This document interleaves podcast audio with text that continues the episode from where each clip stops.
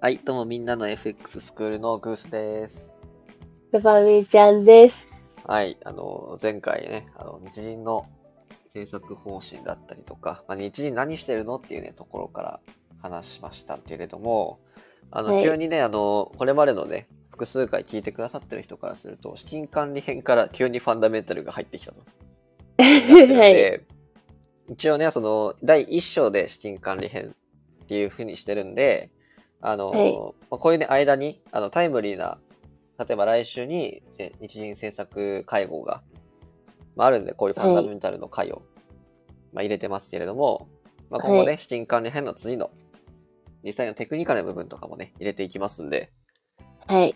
まあ、それに加えてね、こういうタイムリーな情報も、結構やっぱ役に立つというか、こういうところがやっぱラジオのいいとこかなって思うんで、はい。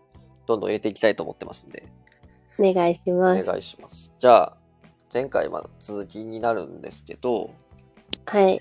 続きはですね、じゃあ日本の政策金利ってどういうタイミングで変更されるのとか、ほどういう状況になれば、ね、イールドカーブコントロールの撤廃だったりとか、そういうふうになっていくの、っていうところについて話します。う。はい。で、日銀のですね、役割は物価の安定と金融システムの安定のこの2つがありましたね。はい。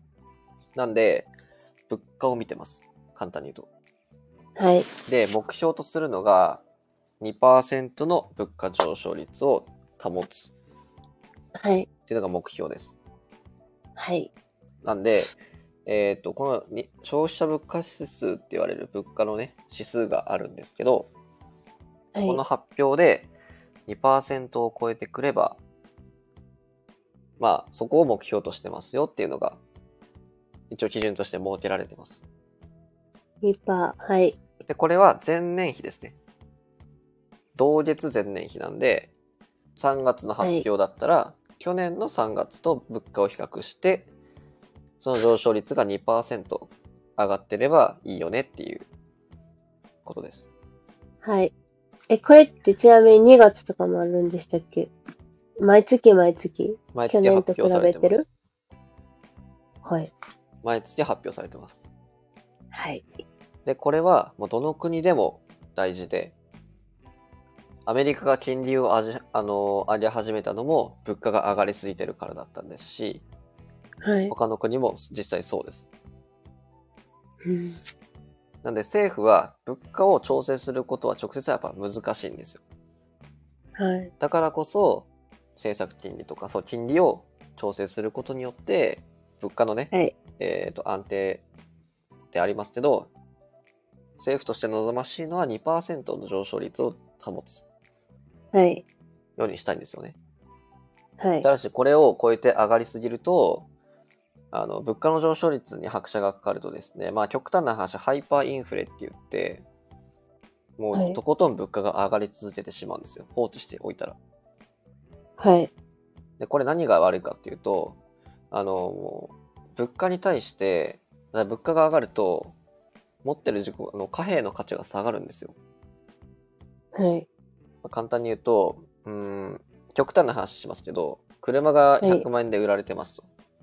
はい。で、インフレですね、まあ物価が上がりすぎて1億円になりましたってはい。なってくると、あの、もともと1万円、100万円で買えていた車が1億円になったんで、それだけお金が必要になるんですよね。はい。だから、お金の価値がめっちゃ下がってるんですよ。相対的に見たら。はい。だって、100万円の時に持ってる100万円って車1個買えたのに、車が 1, 万1億円になった時の100万円って、価値が100分の1になってるじゃないですか。うん。だから物価が上昇率が、まあ、跳ね上がりすぎると貨幣の価値が下がるんでこれかなり危険な状態です。はい。なんである程度の上昇率を保ってるっていうのが国にとって経済にとって最もあの望ましいそれが2%って言われてます。はい。まあ、ちょっと脱線しますけどちなみにえアメリカがね金利を上げ始めた、えーともう去年になるのか去年の3月とかだったんですけどその時の物価の上昇率はまあ6%とかでしたね。えー。まあ、かなり上がってました。で、一番はい上がった時には9%までいったかな。えー、すごい。うん、まあ、かなり上がりすぎて、まあ、これはね、あの、誤算もあったんで、まあ、こういう話もね、また今後入れていきたいんですけど、まあ、簡単に言うと、ウクライナ戦争でエネルギー物価が上がって、想像以上に、あの、物価を、まあ、想定しているよりも物価が上がってしまったとうんうん。いうのがあって、まあでも6%ぐらいまで強してたかもしれないですけど、まあ、9%まで上がってしまい、予想以上に金利を上げる状況になってしまってます。はい。まあ、こういうふうにですね、物価をね、あの安定的にするために、その手段として金利を調整するってのをやってるんですけど、はい。日本はじゃあ今金利どれぐらいかご存知ですか金利じゃねえわ。物価どれぐらいかご存知ですいや、見たことないというか、気にしたことないから見てないでえす。ーわかりました。このまあ発表っていうのは、まあ、大体この月末じゃない、えっ、と、第3週とかにやってます。月の。はい。で、ちょうどです、発表されたのが先、今撮ってるのが4月22日土曜日で、はい。えー昨日ですね、21日。あ。はい。実は昨日の朝、消費者物価指数の発表があってます。はい。で、その発表値っていうのは、えっとですね、3種類に分かれてて、はい。総合指数っていうやつ。はい。で、もう一つが、二つ目が生鮮食品を除く総合指数。はい。で、三つ目が、生鮮食品及びエネルギーを除く総合指数。はい。これは、まあ、どこのその発表値とか載せてるサイトとか、まあ、インベスティング .com でもいいですけど、まあ、調べたら出てきます。これは。はい。で、見るのは前年同月比です。はい。で、これが今、3つ言ったんですけど、はい。大事なのは総合と、まあ、一番大事なのは、一番最後に言った生鮮食品及びエネルギーを除く総合指数。これが大事です。はいむ。しろこれが2%っていうのを基準にしてます。はい。で、これを言い方としては、コアコア消費者物価指数。消費者物価指数は略して CPI っていう風に言うんですけど、コアコアは CPI が2%上昇してるかどうかが大事です。えー。で、ややこしいのが、このコアコア CPI は、アメリカではコア CPI っていう風に1個コアが減ります。はい。なんで、この2つ目のコアシ、アメ日本のコア CPI っていうのは生鮮食品をしか除いてないんですけど、はい。なんか日本は3段階になんか分けてて、まあ、簡単に言うと、アメリカのコア CPI は日本のコアコア CPI で、まあ、この、はい。まあ、要するに生鮮食品及びエネルギーを除いた物価の指数が大事になります。へー。でなんでこれが大事かっていうと、価格の変動が大きいからです。あ、そのエネルギーとそれがはい。生鮮食品とエネルギーの価格っていうのは、結構あの、なんていうんだろう。もう今回エネルギーであれば戦争にすごい影響されましたし、生鮮食品とかであれば、はあの、天才とかにもかなり影響されるんですよ。はい。なんで、あの、価格の変動がですね、激しいことから、この生鮮食品やエネルギーを抜いたこの物価、変動しにくい物価はがしっかりと上昇している状況を作りたいっていうので、このコアコア CPI の上昇率が大事です。はい。では今このコアコア CPI、全然同月比、はい3.8%なんですよ。えー、すごい。あれあれあれってちょっとならないですえ、めっちゃオーバーしてるってことですよね。なんかさっき2%ってこいつ言ってたのに3.8やんけと。どうなっとんねんと。うん。ってことは、金利上げるんかいと。うん。まあ普通に考えればそうですよね。だって2%目標にしてて、うん今うん3.8なんで目標達成してるからええやんって。うんそうなんですけど、これはですね、あの、2%に達成する前はそのようなことを言ってました。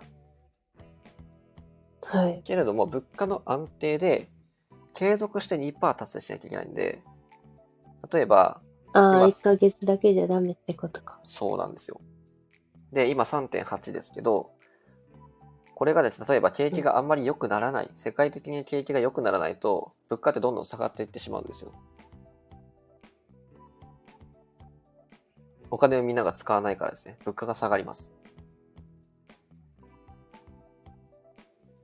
うんわかりますうん、わかります。おびっくりした今。聞こえてないのかと思った。 食べましたね、今。 だから、安定的にですね、はい長期的に継続して2%を達成するのが目的なんで、はい。今、目先が3.8だからすぐに上げるかどうかはわからないです。はい。なんで今後の経済状況であったり、で、もっと大事になってくるのは、エネルまあ、物価の安定で言ってますけど、もっと見てるのは、失業率とか賃金まで見てます。あ、日本はまあ、世界中ですね。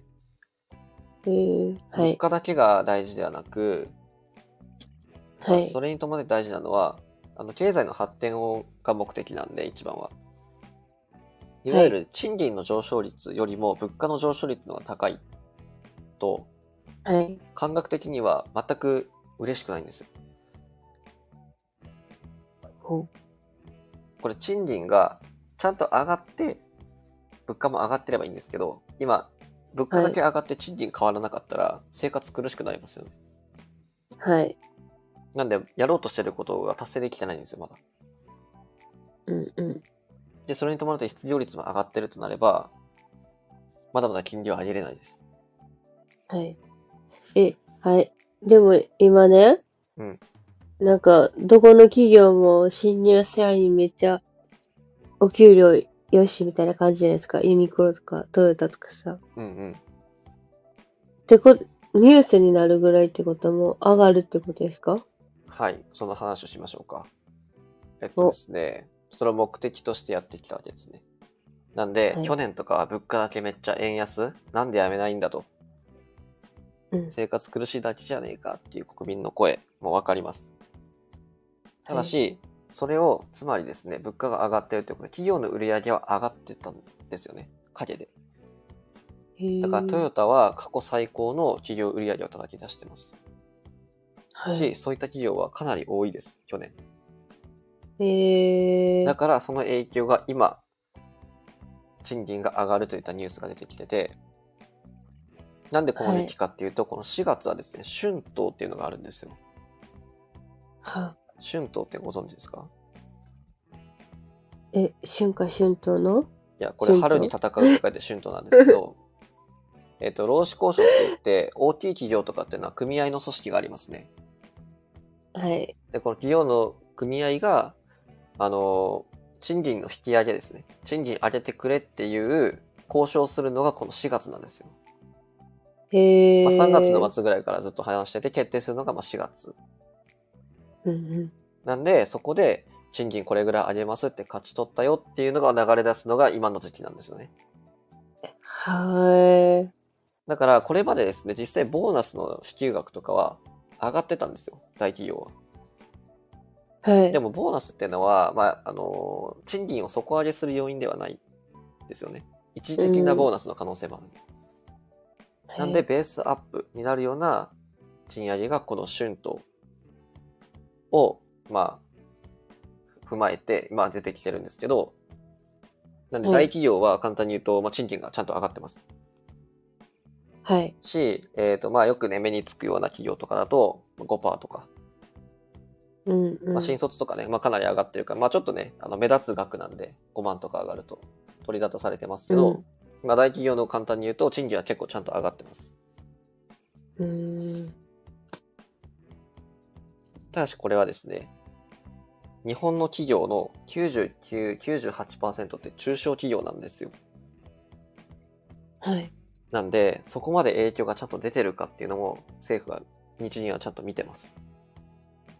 へえ。いわゆるリフレーションっていうのは、簡単に言うとお金持ちから儲かっていくんですようん。お金持ちが儲かってそれでみんなお金使うよねだからあのまあ上とか下とか言うのはあれですけど上から下にどんどんお金が流れてくるんでちょっと影響は遅いんですけども着実に経済が活発化するこれをリフレーションって言いますはい。なんで今大企業の賃上げまで来てるんでこれがもっとはい時代企業の賃上げイコール大企業の売り上げが上がってるということは、その下請けの会社とかにもちゃんと影響が出てくるよね、出てくるのが好ましいよねっていう段階です。はい。なんで国民のですね、どのぐらいの割合がこの物価の上昇に対して賃金が上がってるか、実感できてるかはまだ怪しいです、正直。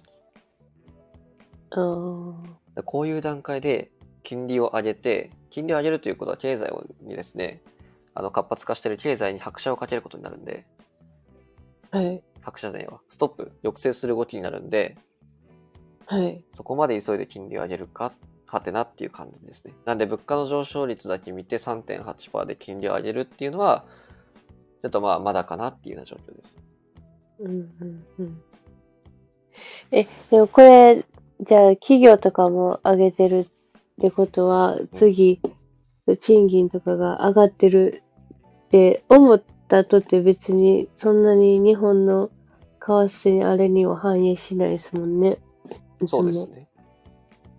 まあ、じわアじメわリ、カは反応するけど。じわじわ影響が出てきますよ。になんでかっていうと、日本って全然政策金利変更してないんですよ。ああ。だから見通しが立ちにくいので、しっかりとサプライズ、まあもう本当に多分日銀の政策変更ってサプライズなんで、予想はしづらくて、思惑で、例えば来週とか円高に触れる可能性は全然ありますよ。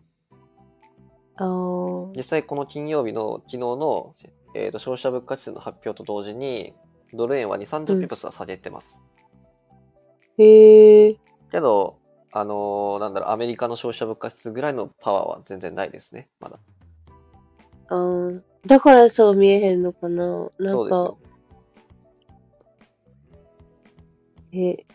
え、えじゃあ次のあれからちょっと期待しておきます。なんで、もしね、ギャンブル、まあ、プロギャンブラーになるというね、お話ですんで、あのー、政策金利を見越して、ちょっと来週の水曜日とかうんから円高に仕込んでおくと、もしかしたらかなり利益が取れるかもとか、はい。そういうのはありますよ。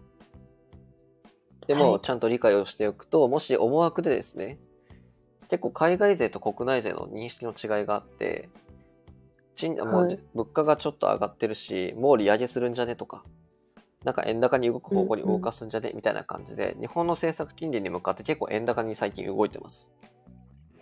うーん。ただし、あのマイナス金利継続、イールドカーブコントロール変わらずみたいな感じで、発表と同時に円安の方に200 200 300ピブス動いてるんですよね、最近。はい。なんで海外はちょっと投機的なというか、仕掛けで円高にしてますけど、なんやねん変わらんやんけって言って戻すことがよくあるんで、うん今回も。そのパターンかなと思います。あーまあこれはどっちにも想像しても、あの、わからないので、はい。あの、まあ、どっちに動いても対応できるような状況を作っておくのが、まあ、好ましいですし、そういうふうな思惑があると知っておけば、前日の中値であったりとか、そういう時にね、はいあの、高いところでドル円を仕込んでおけば、もし円高に触れた時には取れますし、その思惑が、あの、発表と同時に変わらなければ跳ね返るのを知っておけば、その前にドル円を買っておくことで利益を伸ばすこともできるんで、はい。そういうギャンブルをするのはありです。はい。まあ、ちょっとここは、ね、実ト実トレードみたいな話になってきてるんで、ちょっとは話戻すと、えっと、はい今物価の上昇率、コアコア CPI ですね。日本のコアコア CPI は3.8%い。はい。ですけれども、ここで話してないことを言うと、えっと、日銀が想定している今年の12月時点での消費者物価指数、コアコア CPI は1%台っていうふうに想定してるみたいです。あ、もう今年のはい。なんで、えー今のき今の状態、金利政策の状態を維持しても、今は3.8いですけど、下がるみたいなんですよ。なんか計算したら。はでそれも踏まえて、積極的に利上げをするかもねっていうのは考えにくいっていうのが、まあ、国内の印象ですね。あはい。でも、物価だけ見てるんじゃなくて、実際に失業率とか、賃金とかはい。も一応見てるんで、まあ、利上げをね、する可能性とか、イールドカーブコントロールの変更とか、そういうのを考えたときには、もしちゃんこれから賃金が上がってくるとか、っていう状況だと、踏み切る可能性は出てくるなっていう察知はできます。うんはい。なので、個人投資家というか国民としては、利上げ急いでほしくねえなと思ってます。ですね。で、なんでこの利上げ急いでほしくないかっていうと、これね、住宅ローンに関わる話なんですよ。はい。いわゆる政府がですね、えっ、と、短期金利、長期金利で、まあ、長期金利の方をいじってきてるんですよね。段階的に。はい。で、これ住宅ローンにどう影響するかっていう。うん長期金利の方、まあ、固定金利でローンを組んでる人っていうのは、長期金利が上がれば変動します。はい。なんで今後、まあ、固定金利っていうのは、契約した時点での、まあ、固定、この金利で固定しますっていうやつなんで、今、はい固定金利で借りてる人への影響じゃないんですけど、これから固定金利でなんか組もうとしてる方に関しては高くなります。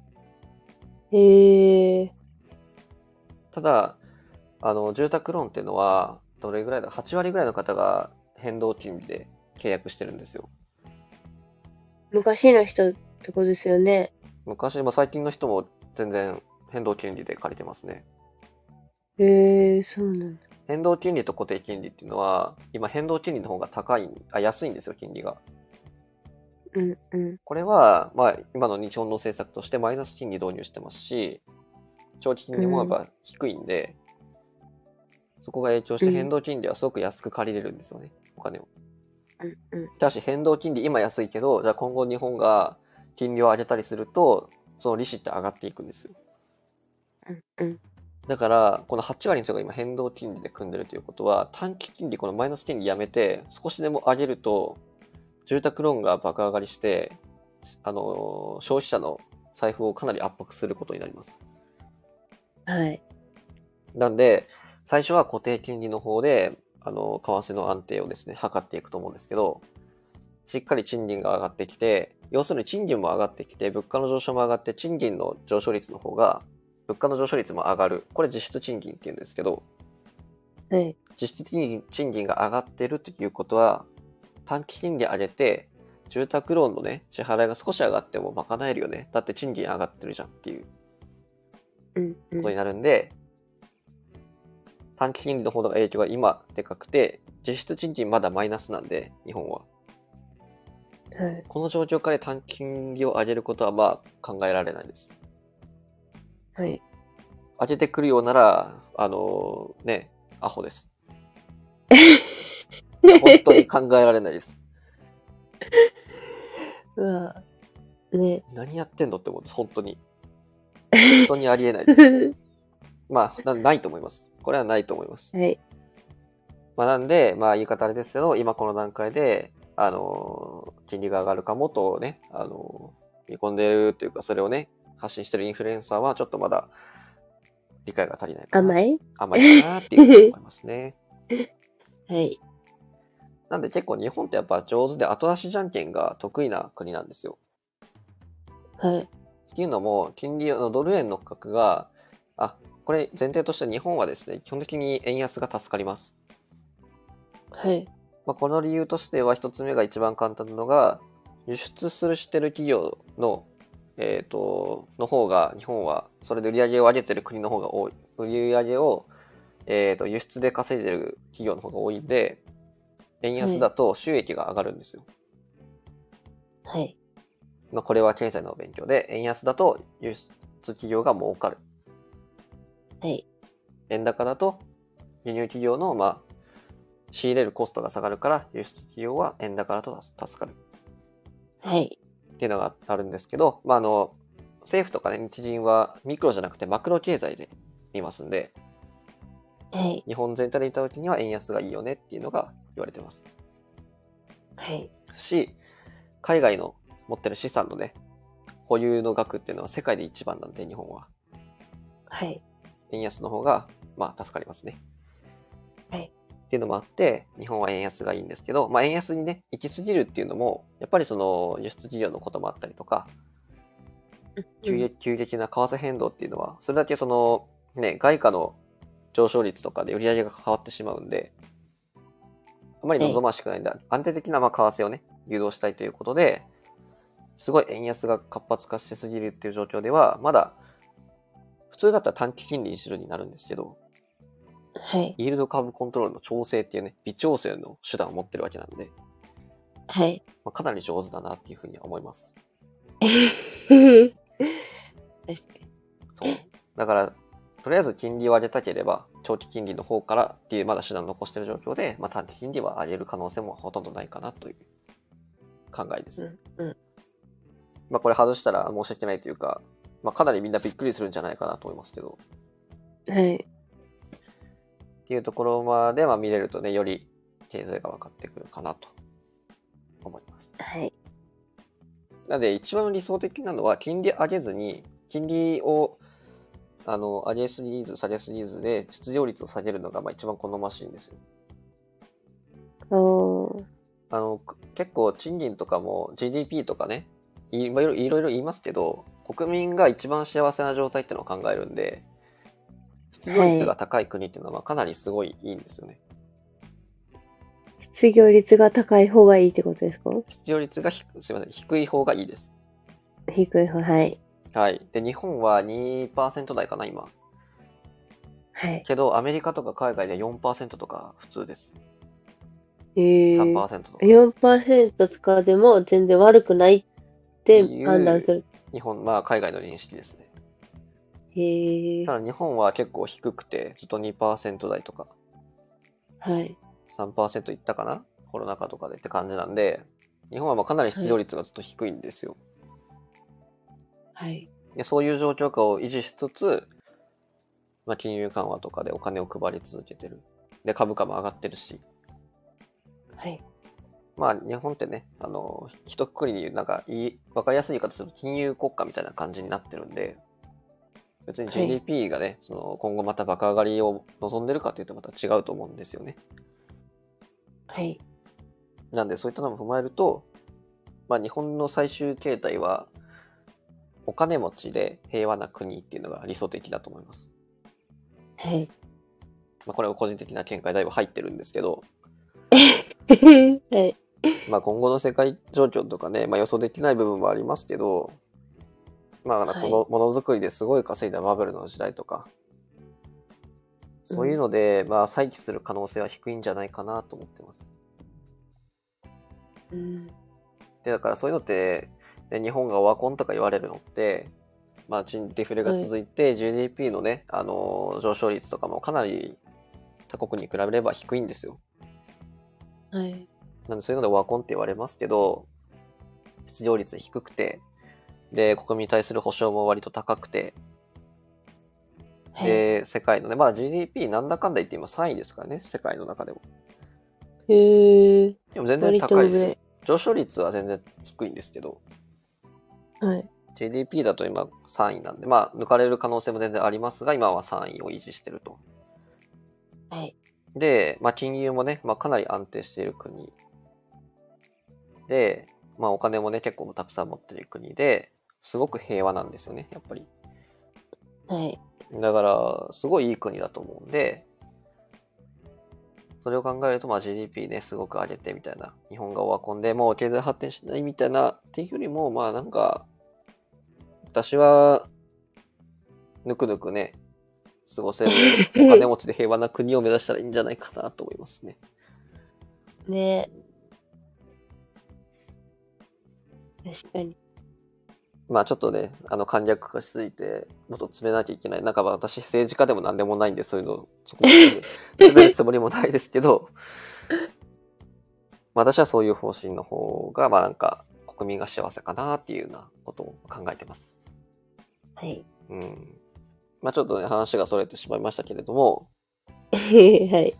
まあ、政府がですね、政府とかまあ日銀っていうのが考えてるのは、あの、金融緩和をしてですね、リフレーションを誘導したいと。はい。で、その、長期金利とか短期金利をいじるとか、腰を上げるっていうのは消費者物価指数ってよく言われますけど、実は賃金とか失業率とか、その見通しも含めた上での行動になるので、目先は一応はい3.8%でしたけど、まあ来月からね、すぐに腰を上げるかっていうと、まだそこはまだわからない。状況です。し、毎月、毎金短期金利をまだ上げるような状況ではないです。はい。で、まあ、それを知っておくと、あの、なんだろう、物価の上昇率に対して政府がね、腰を上げないことに対する、まあ、疑問っていうのも晴れてくるんじゃないかなと思います。はい。じゃあちょっとね、時間ももう30分経ってしまって、最後に一つ言うと、じゃあ短期、はい。あの金利を上げるとですね、国債の償還の額、いわゆる金利を上げるということは借金返済の利子あの返す額が増えてしまうんで、はい。あの要するに日本銀行が破綻するんじゃねえかみたいな、うんよく言うんですけど、しないです。大丈夫です。うん。 生きた。あ大丈夫です。あの、は信用創造っていうところとかも含めたりすると、僕は信用創造とかね、はいまた今度別で話しますけど、簡単に言うと、日本は国民も政府もお金いっぱい持ってます。はい。借金いっぱいあるのに、お金もいっぱい持ってるって感じです。うん。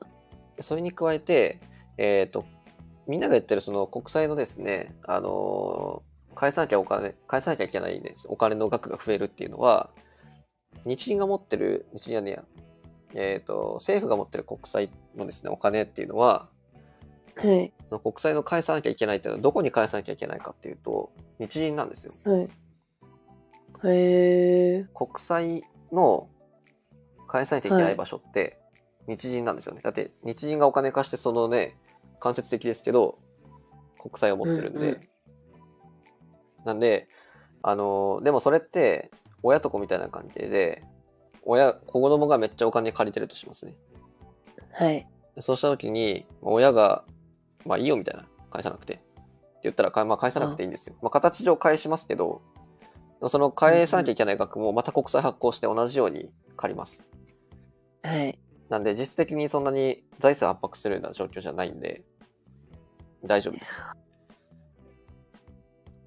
そういう仕組み。仕組みですしこれは別に日本がせこいやり方やってるんじゃなくて世界中同じようなことをやってますしうんなんかその日本の借金の額をするときにこ国債こんだけありますみたいな、ね、出しますけど、そういう説明をですね、してる国ってあんまないです。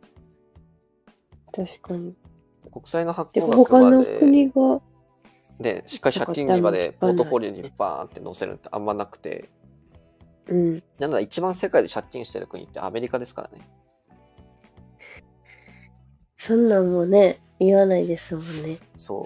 まあね、それは売上というか、しゅあの経済収支額というか、経常収支額とか、その国が稼ぐね、規模のお金も違うんで、うん。借金がでかくてもっていう話もありますけどそういうのも考えてみるとし見ても別に日本はそんなに GDP 比に対する借金額多いですけど破綻するなんてことはありえないです、はいあと普通の企業と一緒にはできないっていうのがあの日銀はお金発行できるんで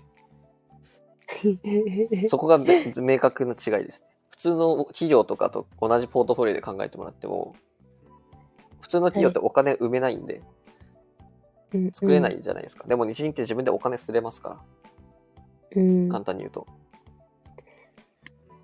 確かに。だからそういうのちゃんと考えてね、あの、日銀さんやってくれてますし、あの、もう一般ピーポーとは気に気にならないぐらいの天才集団が集まってると思ってもらっていいんで、ね、天才トレーダーが多いからね。すごいっすよ、マジだって。上田さんとかね、東大出身でしょで、しか も、しかあのあの人って東大理学部卒業した後に、もう一回法学部かなんかに入り直してるんですよ。ええー、すげえ、2回も。そう。で、マサチューセッツ工科大学の方に行って勉強してみたいな、修士まで取ってきて、だからもう誰にも有無を言わせない経歴の持ち主ですよね、あの人は。ええー。なんででも今、今なんすかね。ほんと、そんなに偉いんやったら。うん年齢、序列やったっけあ黒田さんの方が年齢上みたいな。まあでも黒田さんももう10年やったし、年も年だし、うんもうね、上田さんに上田さんの方が若いんかな。上田さんの方が若いよ、まだ。黒田さんの年齢知ってる後ろのなな 70? ?77 とかじゃなかったか じゃあもう、あの、言い方ないけど、もうおじいちゃんなんや、あの人も。そうですね。ああ、じゃあ年功序列みたいな感じだったから、若いからなられへんかったみたいな感じうんまあでもこの10年間、その10年前の上田さんとか比べると、どうなったんやろうね、そこは。でも今のこの状況とか、ね、うん。まあ一つの象徴でもあるわけだからね、日銀としての。はい。そういうのを含めたときに、まあ誰がどう見てもすごい人なわけ。東大のね、教授とかもされてる人だから。